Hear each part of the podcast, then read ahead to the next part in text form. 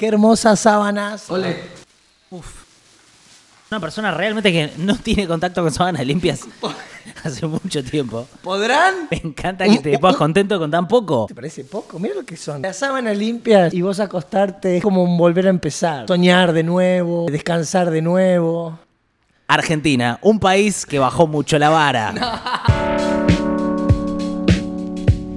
Hay flujos también que salen o Sí. eh, cosas personales que se escupen hacia afuera Ok. y capaz que ensucian eh, el lugar- las sábanas. Sí, está bien, pero eh, nos ¿A vos te pasa eso o es solo No, gordo, déjame empezar porque... Pero para, ¿es solo transpiración común y corriente hay que dormir?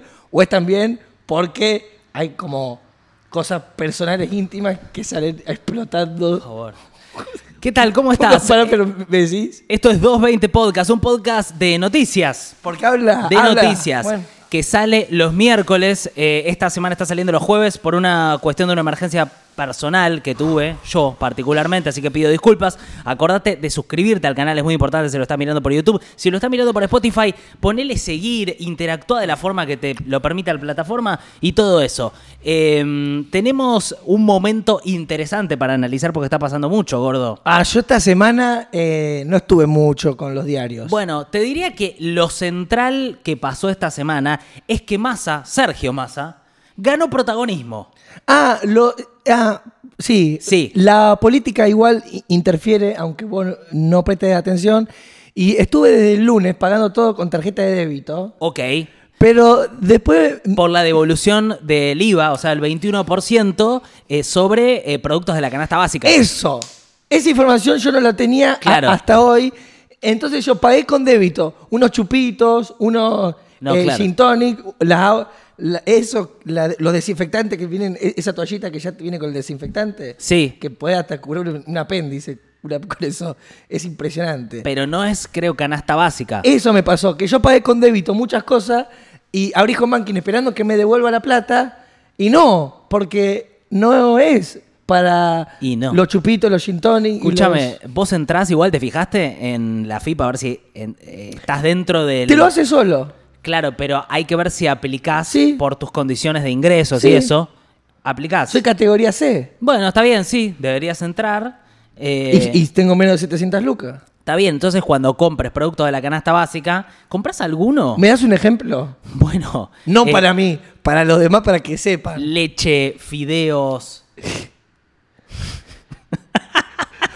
Justo No, te pido por favor que no, hable- no hablemos de leche. no quiero ser ado- Escúchame. adolescente, pero ¿Qué? no, que esto eh, ah, huele bien y está todo limpio. Y eso era lo que yo te preguntaba vos, si vos la sábana limpia. Entiendo perfecto, gordo. Cuando hablaba de la transpiración común y corriente. Ok, pero fíjate igual cómo a partir de esto que contaste, que fue la devolución del IVA para productos estoy- de la canasta por eso básica Estoy contento de haberlas lavado. para unos 20 millones de personas, es Ah, pará, que pará, pará. Massa logró ponerse en el centro de la agenda. Sí, sí, pero espera un segundo. ¿Me da más productos de canasta básica? Tenemos que googlearlo, pero papa, arroz, eh, fideos, Ah. leche.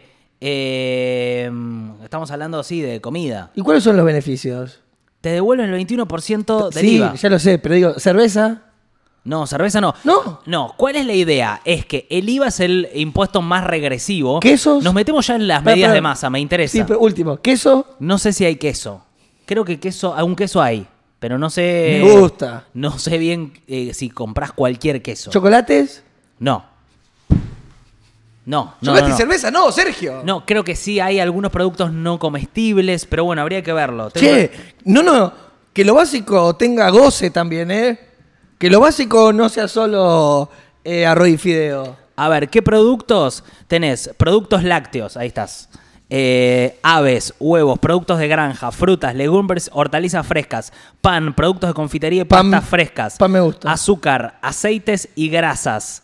Pero bueno, Eh, tengo que comprar 20 lucas de pan. Venta al por mayor de productos alimenticios, fiambres y embutidos, Ah, carnes rojas, Ah, está menudencias. espectacular. Productos de almacén, dietética, productos farmacéuticos y herboristería, cosméticos, productos tocador y perfumería. Esto me pareció lo más básico e importante. Bueno, por Un eso. buen perfume, porque arrancamos oliendo sábanas nuevas. Basta con la sábana, te pido por favor. Bueno, ya está. está. bien, pero somos el primer canal de streaming. No, no, no, no, que.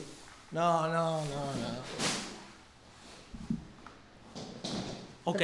Tranqui, chicas. Sigue limpias porque están en una bolsa. No te, no te pongas físicamente nervioso. Tranqui, chicas. No, que quiero decir que nosotros, como un show de arte que hacemos ac- de streaming eh, y, Esto. y noticias. Y más que nada noticias. Bueno, para que quiero decir que somos el único canal de streaming hoy eh, que está yendo por un sentido nuevo que es el del olfato. Pero no estamos Porque, streameando. Eh, todos los que. eh, salimos por YouTube. Está bien. So- todos eh, piensan en los ojos y en las orejas. Nosotros hoy le agregamos eh, aromas. Bueno, Con está bien. el perfume, eh, con el perfume. Ok. Pensando también en la nariz de ustedes. A ver, es interesante la medida de la devolución del IVA de Sergio Massa, que creo que en algún sentido es la medida más progre de todas las que tomó, o la más celebrada por lo que sería la izquierda de Unión por la Patria, porque el IVA es el impuesto más regresivo. ¿Qué significa que es el impuesto más regresivo, gordo, el IVA? Que te devuelven la plata. No, significa que es el, el impuesto que eh, recae peor sobre los que menos tienen, porque es un impuesto igualitario para toda la estructura social. Entonces, de repente va un multimillonario, por ejemplo, Messi, va y se compra un sa- sachet de leche, Bueno, Basta, estoy mucho con eso. Va Messi. Pará, olvídate rápido de eso. Va Messi y se compra un paquete de yerba. Y vas vos y te compras un paquete de yerba y los dos pagan el mismo impuesto sobre el producto. menos mal que existe. el en, en los lapsus está la verdad. Todo esto cual- es todo mentira. lo cual- masa, masa. Los lapsus, la verdad, son como los sueños. Con- Los sueños y los lapsus es la verdad. Todo lo otro es ficción. Entonces, eh, el porcentaje de tu ingreso que vos pagás se te va en IVA es más alto para vos y obviamente para sectores de menores ingresos que para Messi. Pero el impuesto es igualitario para todos. Entonces, si vos le devolvés el IVA a un sector de laburantes jubilados, lo que estás haciendo, y más sobre la canasta básica, es hacer menos regresivo ese impuesto, con lo cual es una gran medida. Una medida distinta, que es la, la medida central de masa de la campaña, la jugada a 10 bandas. El gran éxito de Massa en la campaña de esta semana, que para mí cambió todo, ¿eh? Cambió todo lo que venía pasando, es la medida de ganancias. Pero ¿por qué cambió todo? El impuesto a las ganancias. Sí, lo que hizo Massa con este impuesto para mí es a un nivel. ¿Me contás qué hizo? Es a un nivel. ¿Pero qué hizo? El, el gol de Argentina, de, ¿Cuál- la, de la cuál? final, que vos ves todos los toques y decís, no puedo creer Julián todo Álvarez. lo que está pasando. Julián Álvarez. No, la- el de Di María, digo. Ah. Ves todos los toques y decís, no puedo creer todo lo que pasó que yo no llegué a ver. Massa hizo eso con el impuesto a las ganancias. Te explico por qué, porque para mí es muy flashero. Es un chabón que para mí ve más allá a nivel estratégico. Lo ves me- Después, estamos de acuerdo en desacuerdo ideológicamente, su Lo política ves mejor es que, otra cosa. que Alberto.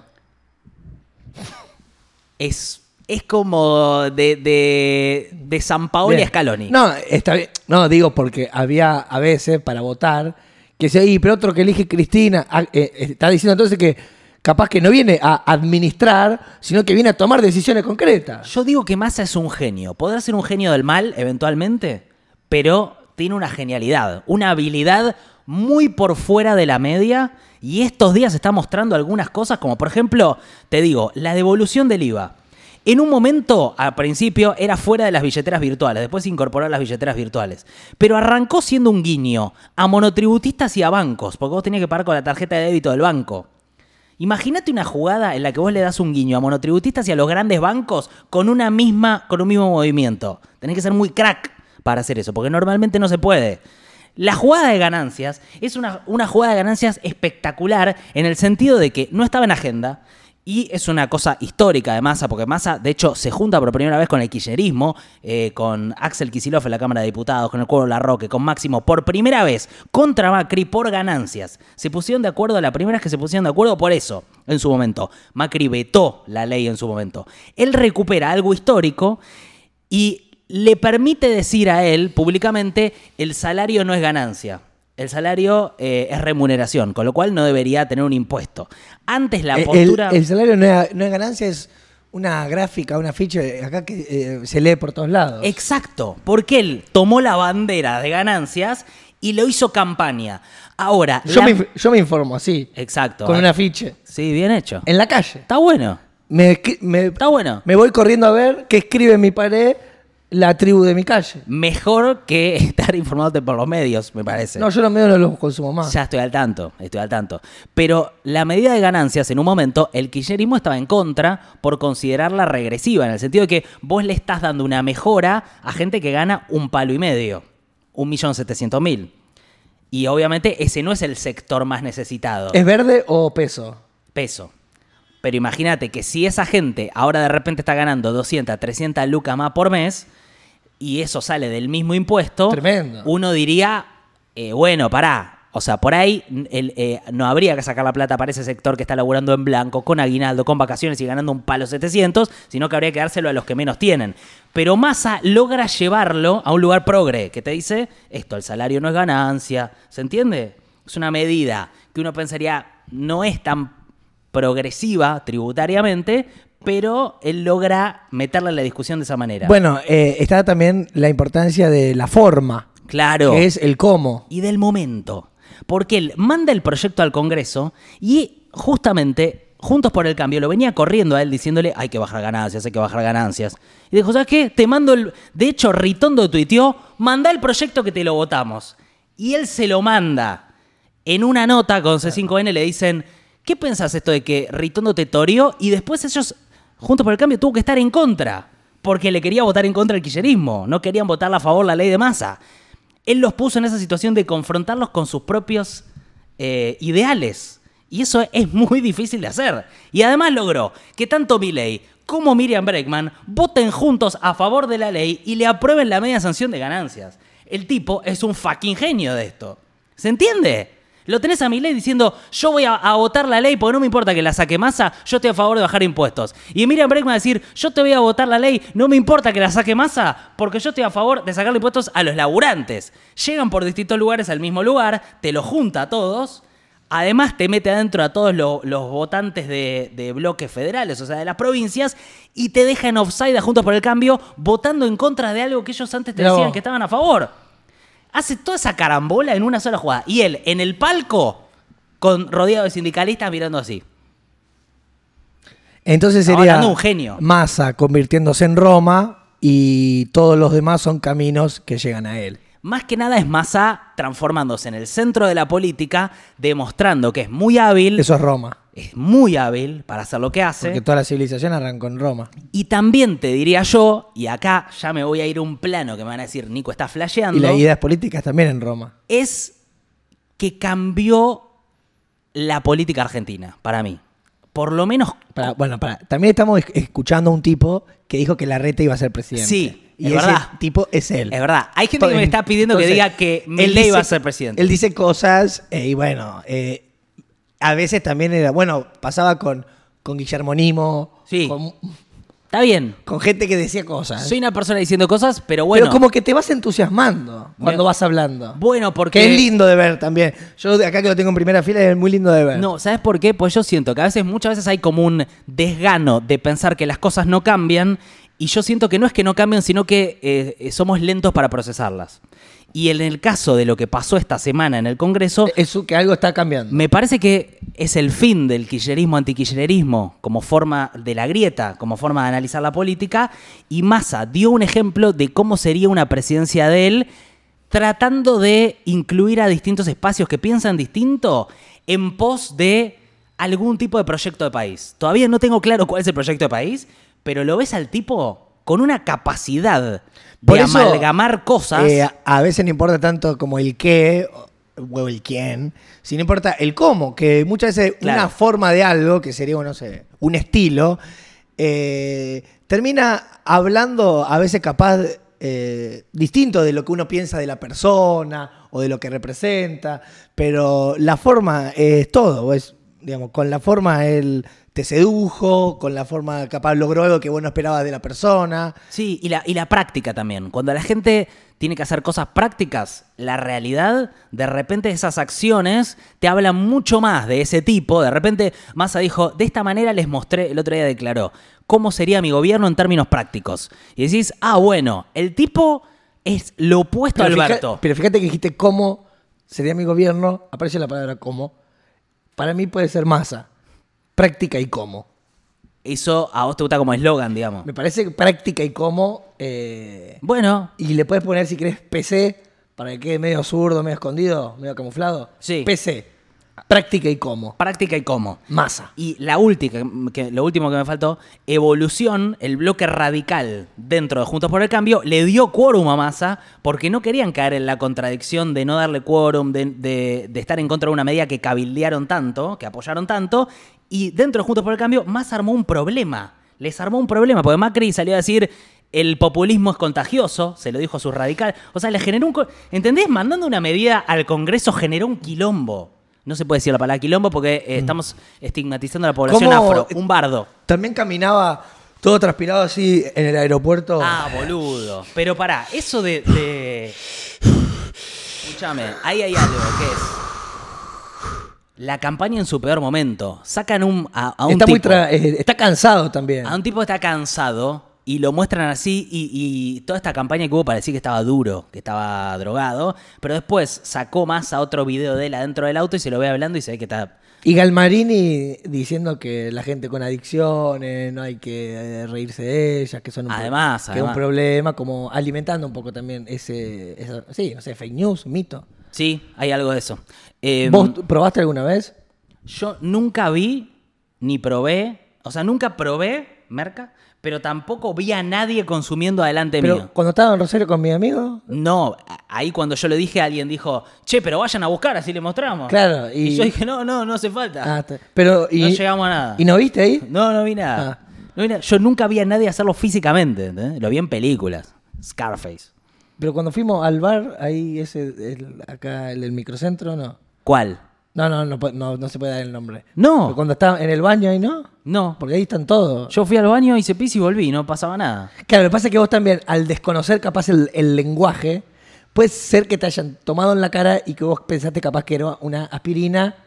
No, gordo, eh, yo me di cuenta O que alguien- estaba resfriado. Yo me di cuenta O se si- estaba soplando los mocos. Si alguien aspira delante mío, yo me voy a dar cuenta, boludo. ¿Cómo no me voy a dar cuenta, boludo? Pero no pasó. No, pero capaz estaban todos, eh, estuviste en situación que estaban todos duros alrededor y vos Eso capaz puede ser, que era, eso puede ser. pensabas que estaban tensos o que no querían comer porque estaban a dieta, como cosas capaz fuera de... Yo en general estoy tenso y paranoico con otras cosas, entonces no me doy tanto cuenta. Sí, sí, que- Nico está en un está complicado, eh, casi se agarra trompada el otro día con, con una persona. Sí. Digo porque él acá viendo un discurso de un centro, pone el extremo Mm. eh, y o sea, la- vos te lo imaginás a Tenenbaum, eh, a las piñas con un verdulero, difícil. Bueno, Nico eh, Estoy fallando como Tenenbaum. eh, está raro porque está como en un cent- en un Sí. lugar moderado, pero que no le moleste algo en la calle porque te puede cagar a trompada como un extremo. Sí, eso puede llegar a ser.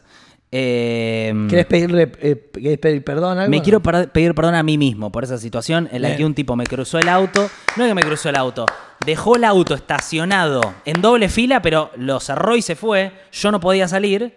Y él Nico le exigió perdón. me vino a sacar el auto como que me estaba haciendo un favor de mala gana y le digo, me tenés que pedir disculpas. ¿Me vas a pedir disculpas? Me cruzaste el auto, yo tengo que llegar a un lugar, tengo problemas, tengo una vida. Y, y el tipo me miraba como, ¿qué le pasa a este flaco? Eh, y me terminé diciendo, bueno, disculpas. Ahí estaba perfecto, eso. Pero bueno, sí, lo llevé una tensión, Uf. porque bueno. Pero vos pensaste que estabas con, con Marra. eh, vos pensaste que estabas en una entrevista con un político arrinconándolo con preguntas. no, no, yo sentí que era un deber cívico que el tipo me pida disculpas porque me tuvo 10 minutos esperando Qué, encerrado. qué politizado el tipo para todo. Bueno, Última, en no quería hablar un tu toque- auto, siempre última, tu auto. Sigue teniendo por ahí en- envases tirados. Sí, sí, sí, Porque sí. es una imagen que él por Es ahí. un desastre. Por ahí no da, que se lo ve pulcro, se lo ve bien. Pero Ok. es, es un tipo con un lado croto. Eh, de, La de centra- prolijo, sucio. Sí, la mal. centralidad que logró Massa estos días, algo que generó es la incomodidad en Juntos por el Cambio, que no sé si viste, pero se notó mucho ayer en el debate de vicepresidentes. ¿No sabías que hubo? ¿En este país? Ayer hubo un debate de Rossi, ¡Wow! eh, Petri, Perdón, perdón, perdón. Del Caño. ¿Cuánto midió? 0,01. No sé, pues fue en TN. Ah, no es oficial. No, no. Ah, bueno. Es semioficial No, no. porque lo conduce Bonelli. No, para, no es un debate. Fueron invitados a un programa. No, pero en formato debate. Ah, todos bien, parados así bueno. con reglas, tiempos. Es lo que pudieron conseguir, digamos, sin que sea oficial. Es que para mí, gordo, esto habla mucho de la época, porque en otro momento TN hacía todos los debates. Los debates presidenciales, los posta, eran Ah. en TN. Y ahora lo que hacen es lo mismo, pero con los candidatos a vice y vos ni te enterás. Vos- Porque el debate se hace después eh, por una organización en la que participan todos los medios de comunicación, o muchos de los más grandes. Lo que me sorprendió el otro día de la programación, que arrancó un nuevo programa después de A Dos Voces. Sí. Yo no, no lo conocía a los dos flacos. Se llamaba De Pene a Pene. Eh, y eran dos tipos eh, de- sentados que te explicaban cómo era la vida, básicamente. eh, te resolvían todo, planteaban un tema y resolvían, resolvían eh, de pene a pene. Dos tipos. Después de a dos voces. O sea, es como la perspectiva masculina que hoy no está en los medios. Vos me preguntarás, yo eh, sabía que venía esa chicana, que es... eh, pero No, no, no. ¿Qué programa no es así? Por- eh, pero este, a diferencia de los otros, eh, tenía más machismo. Un poquito más. Era, tenía más que el resto. Hablando de eso, eh, quiero hacer una mención para el programa de Miguel Granados, de Lucas Friedman, bueno, hoy justo, amigos. hoy justo nombraste a, a Messi, además de decir leche 10 veces, dijiste Messi 2. eh, y bueno, hoy el gordo, que para mí fue un momento... yo histórico. Te digo como lo veo yo, como dos rosarinos. Yo lo veo como rosarino siempre. Está todo. bueno, está bueno. Y eran dos rosarinos en un ciber de zona sur, antes de ir a comer a las pizza en la San Martín, charlando en Rosario. Para mí es el- un cambio En un viaje en el tiempo. histórico en los medios, pero te lo traigo con el debate vicepresidencial de TN y te llevo después a la nota en un canal de streaming hecha por Migue, a Messi, con 300.000 personas mirando. La verdad, me parece que es... Si, Usuarios. Si eso no te da una imagen de cambio de época, Usuarios, porque pueden ser más personas. claro, pueden ser más personas. Totalmente. Y eh, lo divertido de que sean preguntas como eh, cotidianas. Cotidianas ¿no? y en un tono... Si, a- si arregla el inodoro, eh, si se corta la luz, si levanta la perilla o no. Sí. Como, eh, eso, como, eh, no, es una persona, Aparte, somos un- todos personas. Todo en un tono acá Y- relajado, y gusta, es- muy conectado. Como es la cotidianidad esa de una persona y era, era como divertido de ver. Llegó un punto en donde Miguel hasta le pudo preguntar por el mito de... No es un mito. De su... De su... No, pero no es un mito, es una realidad. Bueno, no sé si es una realidad. Sí, yo conozco gente que se la vio. ¿Rosarinos? Camarógrafo de AFA. Ah, pues está en el vestuario. Claro. Y sí. Tiene un tubo de isoform. Bueno, lo que se vio ayer en el debate ¿Cómo vicepresidencial... estoy con la limpieza y los olores? Sí, demasiado. Es al, a Petri, Luis Petri, el candidato a vice de Patricia No Bullrich. sé ni quién es, hermano. Mendocino de la UCR, perdió la interna con Cornejo, parece medio como un actor no sé qué. Te lo cruzas en Dada porque es el marido de Cristina Pérez. Ah, sé todo Ahí de estamos. él. Bueno, eh, ¿Toman un vino siempre? Tuve mucho miedo después del toman. ¿Comparten el vino? No, no, no. No, no, no. Y hacen chupitos de una... mm, eh, no me acuerdo el nombre, pero es un líquido amarillo. No, no aceptan el de, el de Negroni que Sí. te dan, sino que hace uno amarillo. Hacen y, miércoles, ¿eh? Ok. martes. Martes, 12 de la noche, Tuki. Bueno, Pero bueno, y, lo que se vio y- igual su- como vicepresidente eh, es otra cosa. Sí, hay que probarlo, ¿no? ¿O no? Eh, pero su estrategia es la misma estrategia de Patricia Bullrich, que es confrontar con el kirchnerismo. Su campaña es terminar con el kirchnerismo, lo cual en sí mismo tiene un sesgo claramente antidemocrático y anti e intolerante, pero más que nada a esta altura da la sensación de que eh, no tiene mucho sentido tampoco, con Cristina no estando en, en la campaña. Pero ahora apareció Cristina. Va a aparecer ahora. Con Cristina. Pedro van a hacer un acto. Ahora va a aparecer Cristina, sí. Pero con Rosenblatt. No sabía. Van a... eh, algo presentan, no sé qué. Bueno, sí, sí, ella va a presentar charlas de Torcuato Di Tella con Néstor Kirchner. Bueno, Pedro va de moderador. Bueno, no sabía. A la primera. No sabía. Bueno, eh, ¿Se podrá decir? no tengo idea, qué sé yo. Lo dijiste vos, no, yo no sabía ni qué iba a pasar. Ok. Pero eh, a lo que iba con esto es que Juntos por el Cambio está muy desacomodado en la campaña, se vio ayer en el debate presidencial, porque están atrás de ese eje Bueno, anti-kirchnerismo. Pero para que quiero decir que, que ahora vuelve. O sea, no es que no va a hablar Cristina. Está bien, pero Es hablando- antes de las elecciones. Sí, es el sábado. Es el sábado. Ah, boludo.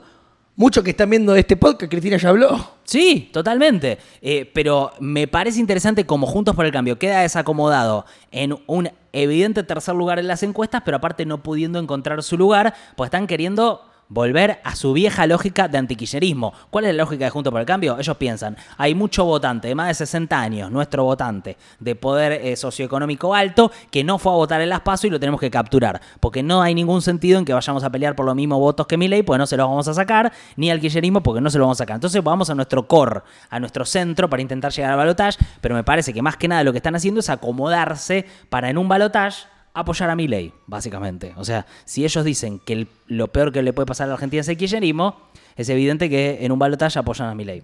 ¿Qué pasa, gordo? Tony, gordo. ¿Te angustiaste? No, que si sabes que no veo los medios, o sea, me, me cansa la, la noticia de, de- de política, pero ¿Te cansa? ¿Te aburre? hay gente que le importás y dale. No, creo que... No, ah, que yo pensé que con tubo, con la de gelatina, ya ibas a canalizar ahí, pero Me cuesta. veo que todavía tenés... ¿Y cuánto tienen, cuántas horas tenés que hablar de política para calmarte? Es un podcast de noticias esto, gordo. Escúchame, hablemos de Cristina. Cristina aparece de vuelta. No, uy. No, pero gordo, no te, como, no te lesiones a los jugadores que tienen que salir a la cancha. se, se tiró como, como el negro del medo. Eh, Cristina habla el sábado después de que, no sé si viste lo que pasó, que es que No vi nada, hermano. Estoy viviendo la vida. Estoy en la primavera. Estoy con las flores. Viendo un palo que salga una flor. Estoy viendo si me enamoro. Voy, Bueno. vengo, charlo con un amigo. ¿Cómo están tus cosas? ¿Cómo están tus problemas? Abrazo, río. Eh, los pajaritos, la alergia. me- me- uy, la primavera, qué bueno, pero también tiene sus cosas. Me compro una pepa, camino. Voy a un museo. Estoy viviendo la vida, hermano. Mirá si voy a estar perdiendo el tiempo de la existencia viendo noticias. Con la primavera, con las flores, con el amor, con los museos, con las comidas. para vos la primavera es eh, algo sexual. Hay algo biológico. Sí, sí. Porque el- lo que le pasa a las ardillas también nos pasa a nosotros. La ardilla hoy tan caliente la quieren poner, Nico, una- una situación de ardilla. Entonces, hay. No, No no. hay muchas ardillas. A ver, hay. Acá. ¿Vos ves un palo seco en invierno? Bueno, en primavera empieza a sacar florcita. Nosotros somos naturaleza. Yo entiendo que estamos acá, vemos cemento, todo cemento, y que solo pensamos que somos naturaleza, no sé, los sábados a la tarde cuando vamos al parque, Sí. o 15 días poner que alguien elige irse a Bariloche porque dice, me voy a ir a la naturaleza, por dar un ejemplo. Pero en verdad somos naturaleza todos los días. Somos como una planta todos los días, aunque nos olvidemos y estemos en el cemento. Está bien. Entonces, esa primavera que saca flores, que está caliente, también somos nosotros, con ganas de florecer y de ponerla como una ardilla, un perro o un conejo. Está bien. Pero hay. Vos sos una bolsa de sangre. Tenías esta información de Sí, vos. sí, la tengo, la tengo. No, hoy lo que me está costando llegar a los temas. Pero básicamente. Es que para mí, la noticia de hoy, Nico, es que es primavera. Esa es mi noticia. Bueno, es una noticia, sí. Y la voy a celebrar. Está bueno. ¿Cómo la vas a celebrar? 210980 era mi teléfono fijo. Sí. Primavera del 80. Sí. Entonces hoy voy a celebrarla. Con bebidas, eh, amores y experiencias. Voy a ir a una galería de arte, la muestro a un amigo. Mm. Podés venir si querés venir. Te invité hoy al, al Malva. Sí, pero no Y puedo, tengo que editar esto. Me miraste como si yo te hubiera dicho, Tengo que escribir. tomamos un vuelo y nos vamos a Bangkok. Sí, no, pues que no puedo creer. No sabes cómo me miró. No sabes cómo me miró. Escúchame, eh, avanzo un toque. Casación. El tribunal de casación. Que tuvimos tan antagónico. Escúchame, no, pero es importante esto, boludo. Para mí no, vieja. Se reactivaron las causas contra Cristina. Bueno, no. eh, O Tesur los sauces Bueno. y el memorándum. vamos con todas. Es importante para Nico. Es un otro que vos querés. Concentrate. O Tesur los sauces y el memorándum Bueno. con Irán. Qué loco, Nico, que justo en época de elecciones eh, se muevan estas cosas. Ahí va, gordo, muy bien. Me parece que es más que nada eso. Hay eh, un mensaje político en, cómo la justicia empezó a moverse esta semana, porque por un lado, casación lo que pide es no subvertir eh, el orden de la justicia, que eh, no fue a juicio oral, por ejemplo, con la causa de memorándum de Cristina, dice, tienen que ir a juicio oral. Es verdad que las causas se reactivan en un momento muy particular que es la campaña. Pero la causa del memorándum con Irán particularmente es muy ridícula porque estamos hablando de un eh, memorándum de entendimiento que nunca llegó a aplicarse, nunca llegó a aplicarse, que se votó en el Congreso, y que tiene claramente una intencionalidad política, que el fiscal Nisman en su momento dijo, están levantando las alertas rojas, los pedidos de captura de eh, los eh, de quienes pusieron la bomba a la AMIA, los iraníes que pusieron la bomba a la AMIA, y después el de la Interpol, el, el titular de Interpol dijo, Argentina nunca nos pidió que levantemos las órdenes de captura, ni nunca las levantamos por ese memorándum. O sea, es toda una cosa muy difícil de justificar, como una traición a la patria que quieren hacerla, eh, encontrar esa figura en, en Cristina, que la verdad es muy llamativo que lo saquen ahora y se nota que es claramente una intencionalidad política. Otra causa es Otesur Los Sauces, esto ya lo hablamos, pero Cristina, sus hoteles alquilados a Lázaro Báez, eso siempre me pareció muy eh, irregular, porque le estás alquilando los hoteles a alguien a quien les das- le estás dando obra pública por otro lado. ¿Y Lázaro Báez eh, está preso? Sí, sí. ¿Y estás de que ahora acuerdo? sí o ya salió? ¿Y la estás de acuerdo? Pero estuvo seguro. ¿Estás de acuerdo? No es que no se trata de si yo estoy de acuerdo o no con que alguien esté preso. Es una cuestión judicial. Me parece que. eh, Pero justo van presos todos los kirchneristas y nunca van presos los otros. Está bien, pero son, es todo junto. Por un lado, vos decís que le alquile los hoteles Con lo de Milagro y Sala. que no se los ocupen. O sea, ¿Estás de acuerdo que Milagro Sala esté que, presa? que pierda guita Lázaro Báez alquilándole teles a Cristina Fernández de Kirchner. ¿Te da miedo responder? eh, perdiendo guita. Milagro Sala. Me parece que está mal. No le, no le alquiles los hoteles al que ahora de ahí a que sea ilegal. Bueno, ¿Por qué por no está preso lado, Duhovne? las- Duhovne. bueno, Macri pidió un préstamo al Fondo Monetario. Marquitos Peña. Que es totalmente. Sturzenegger. eh, pará, es totalmente. ¿Por qué no están presos ellos? Destructivo para el país y no hay una mínima causa judicial. La causa Correos, la causa de Lara San Juan. eh, digamos, uno ve que para Macri siempre es mucho más fácil su eh, proceder en la justicia. Fuimos al cementerio de... Ala- no era un cementerio. Pero fuimos a Lara San Juan. ¿Te acuerdas que estaba en la foto? Sí, sí, en Mar del Plata. En un alambrado. Por eso es tan eh, polémico lo que pasa con Cristina, o por eso es tan evidente que hay una maniobra. Eh, porque unas avanzan y las otras no. Y también, sí. eh, Si vos fueras un juez, vos a un juego rápido, te juro, te Pará, y Milagro Sala también Pará, pará. estuvo en una, está en una situación totalmente irregular hace años. Perdón, dale, sí, decime. No. Igual tocaste justo el Milagro Sala, que me da bronca que digas eso. Pero estoy diciendo que está mal detenido. Ah, bien, eso sí. No, vos sos un juez Uy, que decide si alguien va preso o no. Te voy a tirar nombres. A ver. Duhovne. No, pero no, no sé. La verdad que no es así. Yo lo que quisiera con joven es que se estudie cómo sacó el préstamo. Ya se sabe que es un ladrón. más, más, más choto para Argentina y que el chabón no tenga que dar una puta explicación en ningún lado. Y nos empernaron por años de años. Por un préstamo que es claramente político, que está por fuera del estatuto del fondo. Y después lo ves, que esto también te demuestra la época. Un periodista en Córdoba le preguntó a Macri por el préstamo que sacó su gobierno y Macri no sabe qué responder, no quiere responder y le dice, te daré una clase pero no te la voy a dar en una conferencia de prensa, porque claro, en ese sector no están acostumbrados a que el periodismo les pregunte cosas. Van a lugares donde es todo tan cómodo que no tienen entrenamiento en esta cuestión democrática, de ida y vuelta. Pasa también, Entiendo. Cristina tampoco va a lugares donde le pregunten nada. Ma, Ya sé, a veces tengo que... eh, hago cosas para medio Corea del Centro, lo entiendo, pero porque si no, eh, queda como que uno esté in- está yendo... Hay una dinámica que se armó en el periodismo en donde nadie pregunta nada, viejo. Tendrían que ir a un programa tipo Red Flag, el del Uso TV. ¿Quién? Cristina sentada ahí Estaría bueno. eh, y que le Duhovne. Sí. Duhovne en Red Flag, sentado ahí. Sí, sí. Con Gregor. Celo, con los chicos, las chicas ahí. Está bien, pero más que nada me gustaría hablar. que de- tenga una investigación seria en el Congreso de la deuda que contrajo, viejo, por lo menos eso. Eh, por eso sí, uno dice unas causas avanzan, las otras no. Cristina seguramente va a hablar de esto, porque ella considera que estaba proscripta.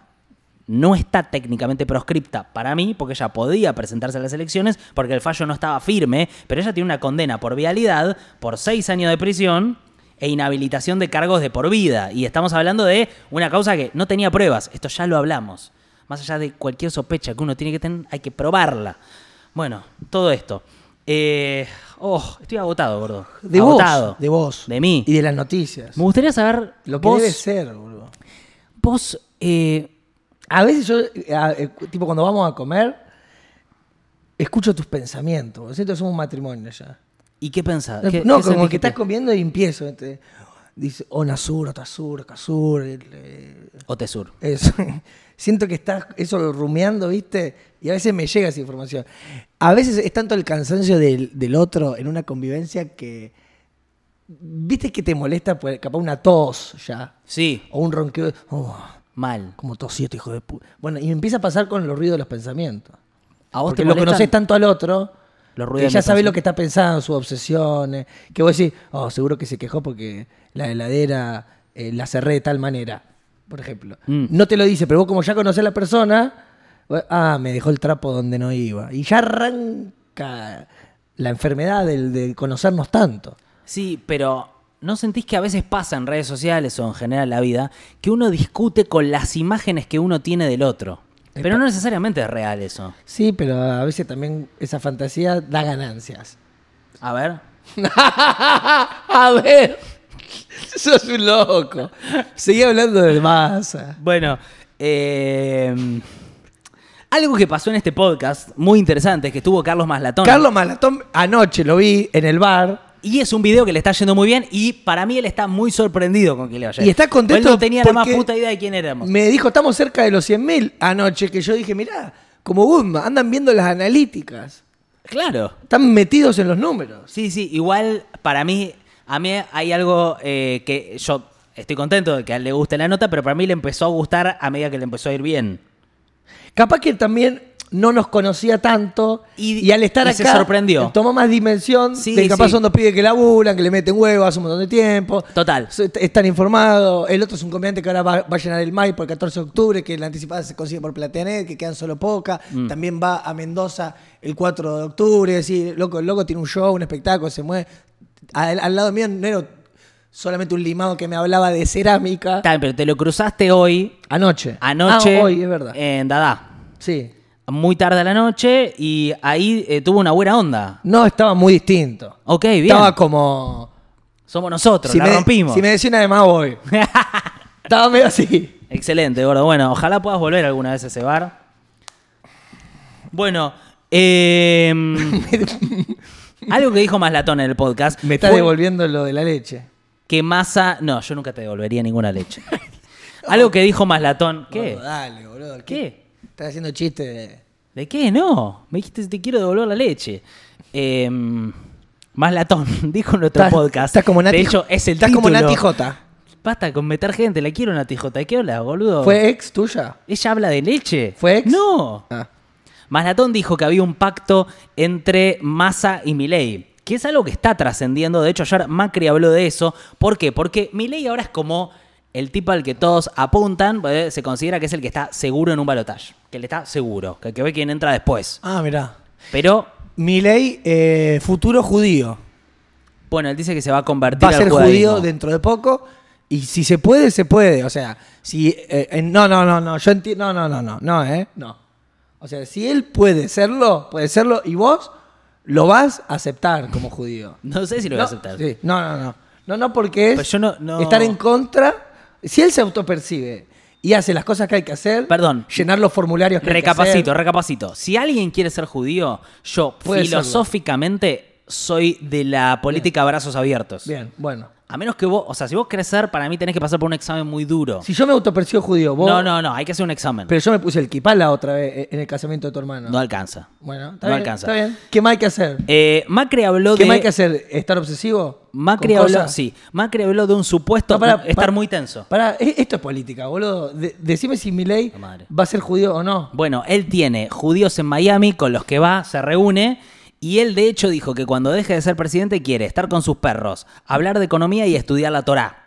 No, no. Pero está yendo hacia. eh, La conversión. Exacto. Sí, sí, puede llegar a ser. Puede llegar a Y puedes llegar a ser presidente y hacerse judío eh, siendo presidente. Para mí sería muy llamativo. Porque de repente es un presidente judío y es mi ley, que no es judío. No, allá empezó. Bueno, bueno, bueno. Antisemita. bueno. Pero es como que. Antisemita de autopercepción de judíos. Está bien, pero ¿entendés? No es como que de repente, si fuera, eh, no sé, a ver, One Reich se hace presidente Sí. y vos decís, ese va a ser presidente, qué, qué sé yo, na, na". estamos Entiendo. todos ahí, nos saludamos. Voy a, a Villa Crespo, entro a la ferretería y digo, ¿viste lo de. Sebas es el presidente? Pero con Milei no nos va a pasar eso.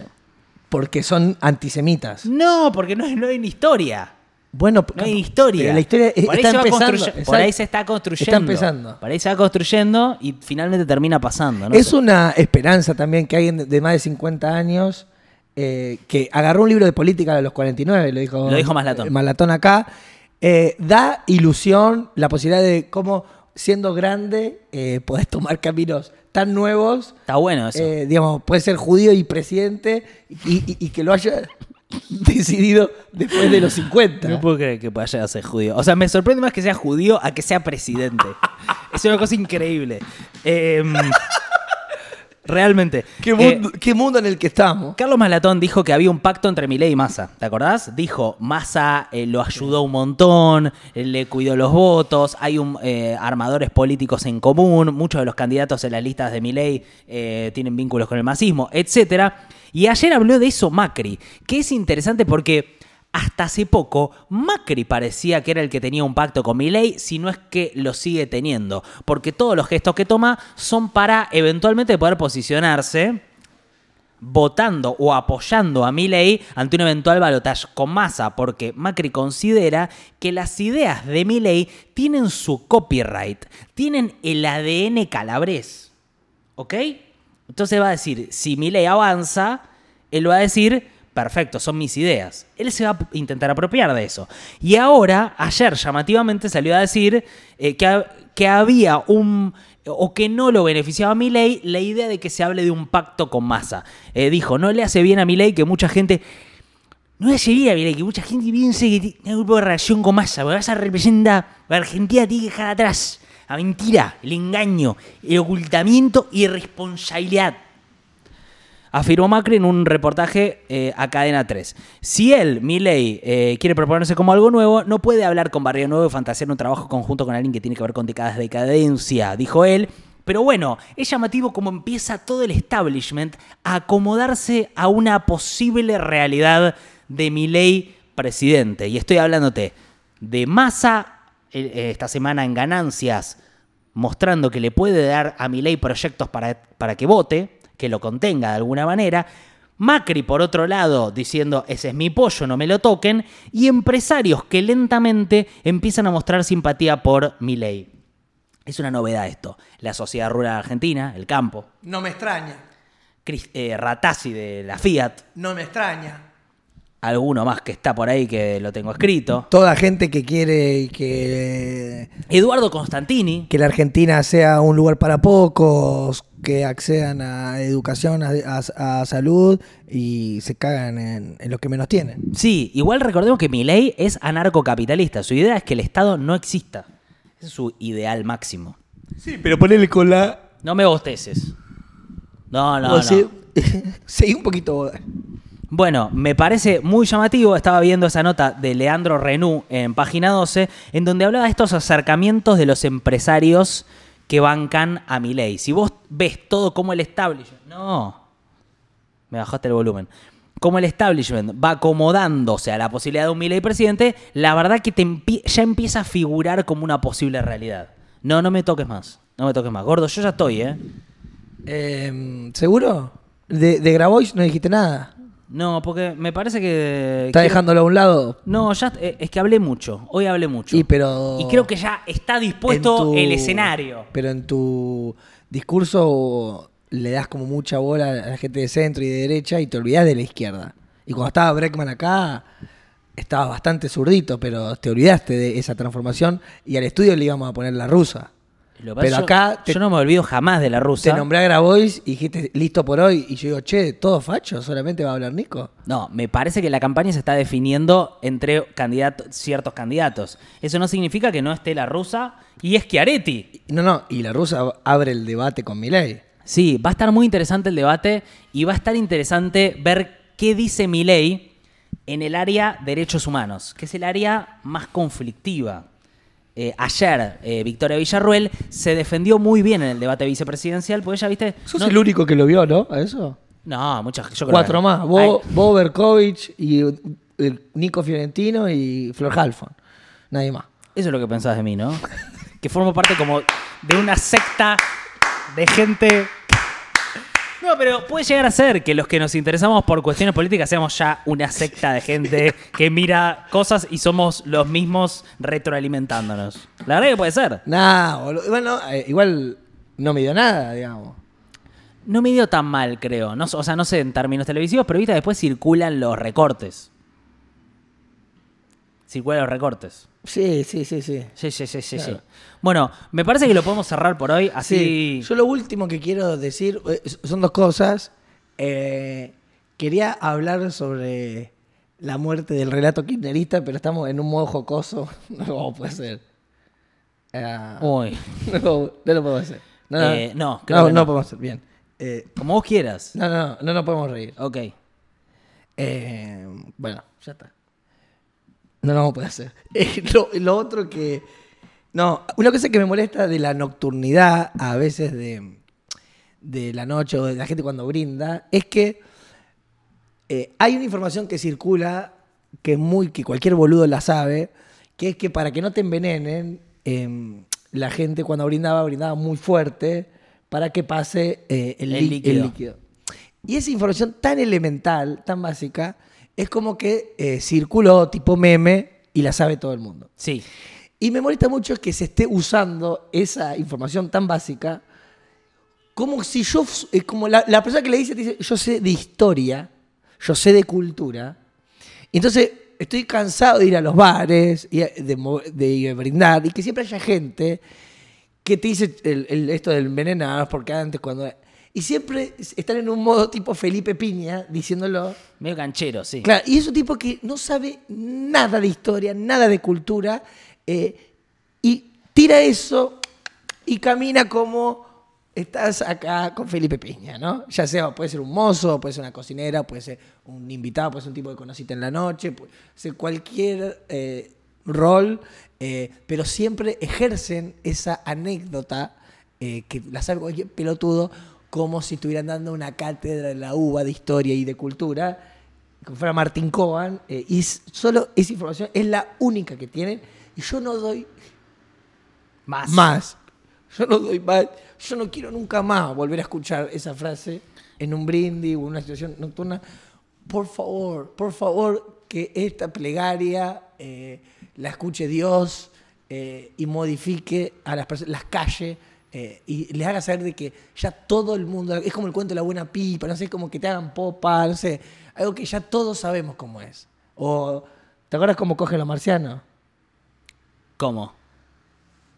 Y te ponían la mano en el hombro. Ah. Te cogen así. Sí. Claro, ves que hay boludo que se olvidan. me van a seguir contando. No, ¿sabes lo que me acordaba Bueno, y, esta es- semana? y estas cosas son para mí las importantes de la Argentina. Esta semana en TikTok hubo una tendencia que eh, me interpeló porque básicamente un tipo fue a la antigua Roma, o sea, a la antigua Roma, fue a, a Roma, pero a la parte antigua, o sea, que es como las, eh, nada, la- para sacar fotos. Sí, ruinas. Exactamente, la Fui. palabra era ruinas. Fui.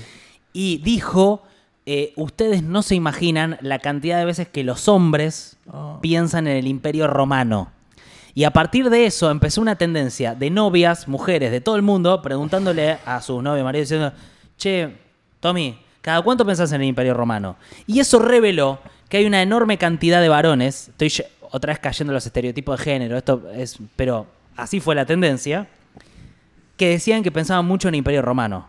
Entonces aprovecho para, para preguntarte a vos, que sos una persona distinta para mí, con una mirada lateral. ¿Cada cuánto pensás en el Imperio Romano? Hoy te dije que Massa era Roma. Exactamente. Y que todos los caminos conducen a Massa, que es Roma. Totalmente. Ah. Y si me lo preguntás a mí, yo pienso en el Imperio Romano, pues me lo preguntó Chepa. Me dijo, ¿vos cada cuánto pensás? Todos los putos días pienso en el Imperio Romano. Hay una trampa, que es que Roma tiene la palabra amor al revés. Y para mí tiene mucho que ver eso. No lo había pensado Cuando decimos amor, decimos Roma al revés. Ok. Así que hoy voy a hacer Roma. Bueno, yo pienso en el Imperio Hoy voy Romano. a hacer el Roma. ¿Querés un poquito de Roma, mi amor? Basta con eso.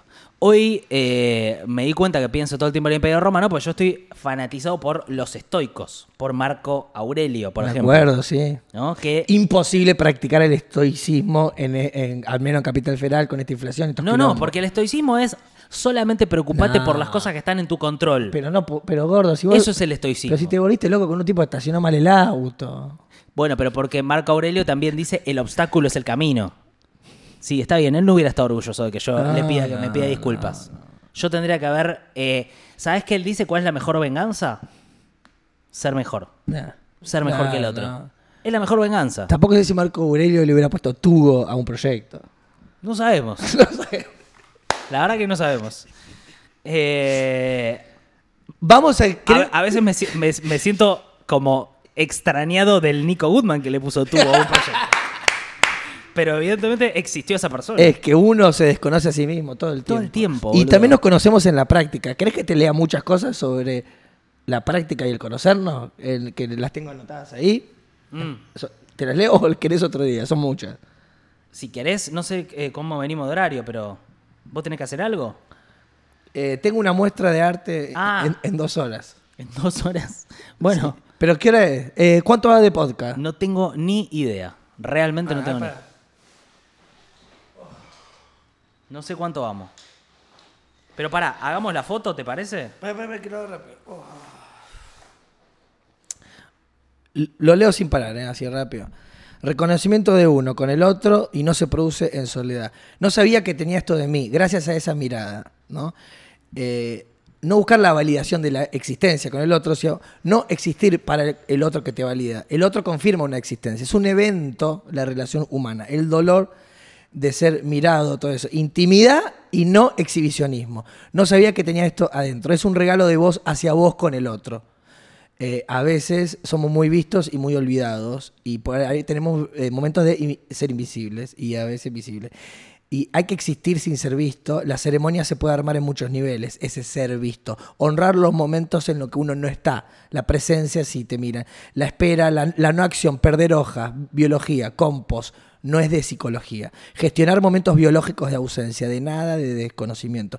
No sabes qué, vas a va a crecer de vos, como el jardín y el bosque que un día te lo encontrás y, uh, mira todo lo que pasó. El árbol no se está quejando de la situación en la que está o comparándose con la rosa, la rosa de al lado. Eso es un acto muy humano nuestro. El ser invisible, uno dice, uh, creció el jardín. Nadie imagina en un paisaje la locura por la visibilidad que tiene el humano. Soy testigo de mí. La escena de uno es tan real. ¿Sí, me decís? No, no estoy diciendo nada. Ah, la escena de uno es tan real como cuando mira a otro. Es un misterio, no es algo obvio. Observar la escena interna es confusa.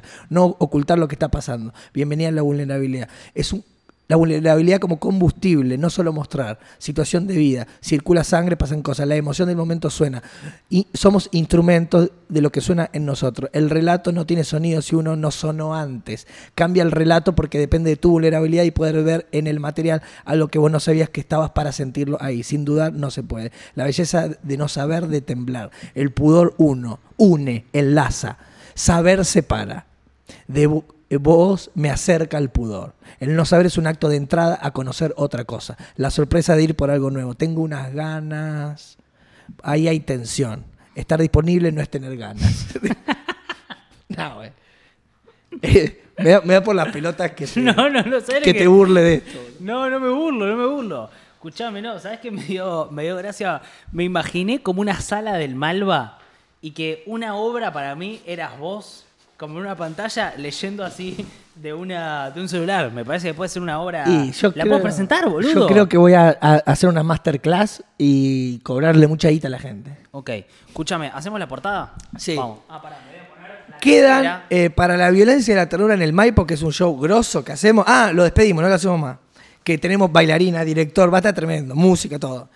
Queda solamente Super Pullman y palco alto, pero como es un teatro espectacular, se ve bien de todos lados. No es que porque es Super Pullman eh, no saque el ticket. Sácalo por PlateaNet, porque es un evento único, y hacemos Mendoza el jueves 4 de octubre. El show Y Uruguay en noviembre. Un show que- va a estar, eh, va a haber mucho payaso prestando atención para ver si inicia demanda. Hoy me se comunicaron conmigo. eh, Sí. No, todo el mundo. Estuvo, lo- los payasos un kilómetro, hay un tiroteo terrible. Ok. Pero más allá de eso, igual los quiero, son lo más. Em, me, llama uno de los productores y me dice que el camarín mío va a ser el 9 y que no puede entrar nadie. Y yo digo, no, pero pará, está la bailarina, está Nico, ahí va a haber bailarín. Bueno, eh, el pianista, bueno, los verás en el pasillo o tal cosa. Pero no, no, el 9 es un camarín que está aislado, que en el piso, no sé qué, y, y lo otro está, no, lo otro está en otro un costado. Bueno, no, nadie puede entrar a tu camarín, salvo vos. Como una, lo- no sé, una locura ahí del Maipo, no sé qué será. Mirá. Pero me dijeron, no, no, a ese camarín, que va a ser el 9, eh, vas a estar solo y no puede entrar nadie. Mirá. Eh, un, pero un tenido problemas. un momento de espejos, un momento de luces, de camarín Y de locura. y de musas y el 9. El 9, No, pero musas no. y- no, no, eh, Ok. no físicas. Perfecto. Eh, va, o sea, son unas musarelas de pizza, sí, pero digo, no personas. Eh, y el camarín, el 9, el 9 es el número de un goleador. Entonces es un goleador solo, caminando con hojas, eh, esperando que por handy le digan, hay que bajar. Bueno, y yo voy a estar en la quinta fila. Eh, ¡Qué fuerte! Escúchame, eh, algunas cosas para decir. El eh, habla Cristina el fin de semana. Ahí va a haber algunas definiciones seguramente sobre la campaña. Eso puede llegar a, a pasar. Ah, sí. Y Y, sí, que esto quede viejo. Hay que ver si lo banca a Massa, seguramente a Yaguinios, a esa cosa, porque Massa está moviendo mucho, muchas medidas, una ametralladora de medidas por todos lados. Atención, porque puede venir una medida, un nuevo IFE para los trabajadores no registrados. Eh, pero bueno, Uh, yo quiero uno de esos. bueno, próximamente. Vamos con la foto. Hoy siento que fue muy desorganizado. Histórico. ¿eh? Agotado. Hoy el mejor de todos. Agotado. El mejor de todos. Histórico.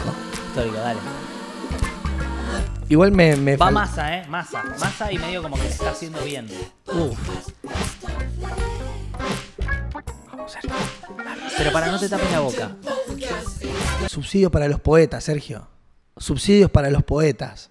Por favor, que estén ahí con su poema impublicable en el bolsillo. Gordo, quédate quieto. Que hagan estallar las mil flores de la primavera, los mil poemas de la primavera frente a mis ojos. Quédate- quédate quieto. Pensamientos inútiles. Quédate quieto un segundo, pero mirando al lente. Perfecto. Esto lo voy a ver, tipo, cuando lo subas a la, a la noche. Sí. Quizás yo esté en un bar tomando algo, lo voy a ver y voy a hacer captura de pantalla y lo voy a subir a Story y voy a poner nuevo video. Vayan a verlo. Muy bien. Bueno, gracias por estar ahí. eh, les queremos. Y el miércoles que viene volvemos a salir. Perdón que salimos un día tarde. Fue responsabilidad realmente solo mía. Eh, y eso, creo que es todo. Gracias. Chao. Estos